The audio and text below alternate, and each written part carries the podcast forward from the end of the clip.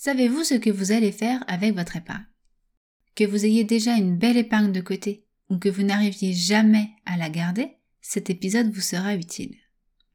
De ce que je me souviens, j'avais des objectifs quand, ado, j'épargnais sur mon argent de poche. Chaque centime me rapprochait du Saint Graal, du truc que je voulais m'offrir.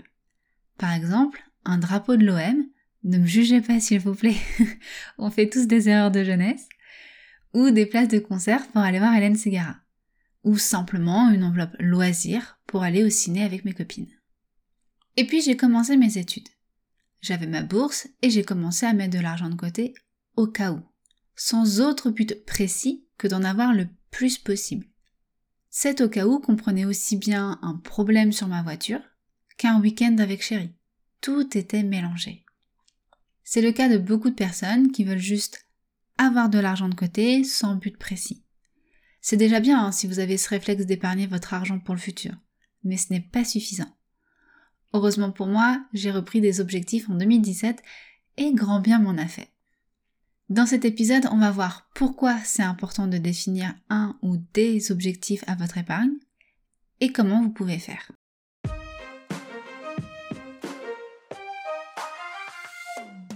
Budget et épargne sont des mots inexistants de votre vocabulaire et vous côtoyez plutôt crédit et découvert? Alors bienvenue sur La recette du budget, le podcast qui vous aide dans votre éducation financière. Je suis Adeline Rocher, je vous accompagne pour plus de sérénité dans vos finances personnelles et de couple pour bâtir vos projets de vie et de cœur. Alors, déjà, pourquoi avoir un objectif d'épargne? Initialement, on épargne pour un besoin qui va arriver dans le futur. Mais quel est ce besoin? Ou cette envie hein, d'ailleurs Ce n'est pas nécessairement un besoin au sens strict du terme. Avez-vous des projets en tête? Par exemple, partir en voyage, accueillir un futur bébé, constituer un apport pour l'achat de votre résidence principale, préparer votre retraite, aider vos enfants, anticiper votre succession, bref, il y a des milliers de projets possibles. Mettre des mots, réfléchir à vos projets qu'ils aient lieu dans deux ans ou dans 40 ans, va déterminer votre pourquoi avec un P majuscule. Ce pourquoi est extrêmement important. C'est l'équivalent de la destination dans votre GPS. Il va vous aider à tracer une route, un chemin à suivre pour voir votre rêve se réaliser. Vous vous rendrez compte que vous pouvez épargner votre argent à court, moyen et long terme selon le ou les projets que vous avez en tête. Sans but, sans ce pourquoi, vous pouvez facilement perdre l'habitude d'épargner au moindre pépin. Ou pire, vous pouvez aller piocher dans cette épargne pour des achats que je qualifierais de futiles, au sens où ils ne vous apportent pas de réels bénéfices sur le long terme. Vous pouvez même abandonner ou vous sentir nul si vous venez tout juste de vous y mettre.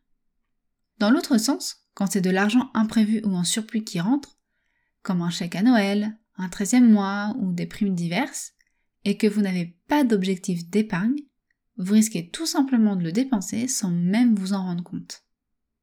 J'ai parlé de l'épargne projet, mais cela peut tout aussi bien être de l'épargne de précaution, la première à mettre en place, j'en ai déjà parlé dans le podcast. La vie est remplie d'imprévus.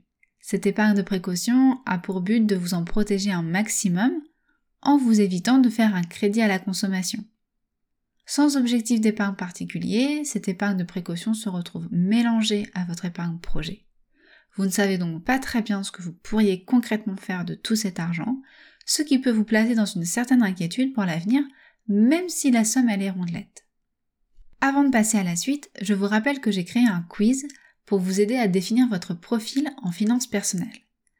À l'issue de ce quiz, vous pourrez télécharger un PDF avec des exercices personnalisés à votre profil pour améliorer la gestion de vos finances personnelles.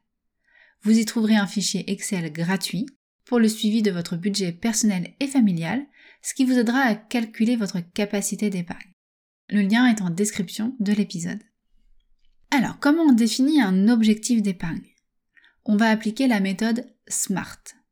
Selon votre milieu professionnel, vous en avez peut-être déjà entendu parler. Le S, c'est pour spécifique. C'est-à-dire qu'il faut quelque chose de plus précis que avoir de l'argent de côté pour plus tard. J'ai cité plein de projets possibles, à vous de creuser pour savoir ce que vous aimeriez bien faire. Le M de SMART, c'est pour mesurable. Vous allez donc devoir projeter de combien vous avez besoin pour voir ce projet se réaliser, ou de combien vous avez besoin en épargne de précaution. Le A, c'est pour ambitieux. Si aller passer un week-end avec votre meilleur ami qui habite à 300 km de là se prépare et se budgétise, ce n'est peut-être pas, selon ce que vous allez faire, un projet avec une envergure assez importante pour vous motiver à épargner sur du long terme. Donc ayez des objectifs qui soient relativement ambitieux. Le R, c'est pour réaliste. Je viens de parler d'ambitieux, certes, mais que ce soit réalisable quand même. Avoir un patrimoine de 500 000 euros dans un an si vous n'avez même pas 200 euros sur votre livret A, c'est pas très réaliste. Et enfin le T de SMART pour temporellement défini. Tous ces projets, ils ont une date à laquelle vous voudriez qu'ils aient lieu ou démarrent. Une fois vos projets d'épargne définis selon la méthode SMART, vous n'avez plus qu'à vous y mettre. Gardez en tête que vous évoluerez au fil du temps. C'est bien de revoir ces projets tous les ans, de faire un bilan régulièrement pour savoir où vous en êtes. Vous avez le droit de changer la destination du GPS en cours de route, ou bien de décider de faire un détour par un chemin secondaire. J'espère que cet épisode vous a motivé à définir des objectifs pour votre épargne et à ne pas trop taper dedans pour acheter des cadeaux de Noël de dernière minute. Je vous souhaite de belles fêtes de fin d'année, peut-être de bonnes vacances également, en espérant que vous aurez le temps de réfléchir à vos projets futurs. C'est le bon moment. Je suis pour ma part en congé maternité à la date de publication de l'épisode et je reviens avec les accompagnements en mars 2023. Si vous avez envie de m'écrire d'ici là pour me dire quels sont vos objectifs d'épargne, sachez que je ne m'interdis pas de jeter un petit coup d'œil de temps en temps. Je ne garantis par contre aucun délai de réponse. À bientôt! Si vous écoutez ces derniers mots, c'est que l'épisode vous a plu. Merci du fond du cœur pour le temps que vous vous êtes accordé pour vous éduquer sur les finances personnelles. Il ne vous reste plus qu'à mettre en pratique ce que vous avez appris aujourd'hui. Gardez en tête que je suis toujours là pour vous aider à aller plus loin. Bonne journée ou bonne soirée et à bientôt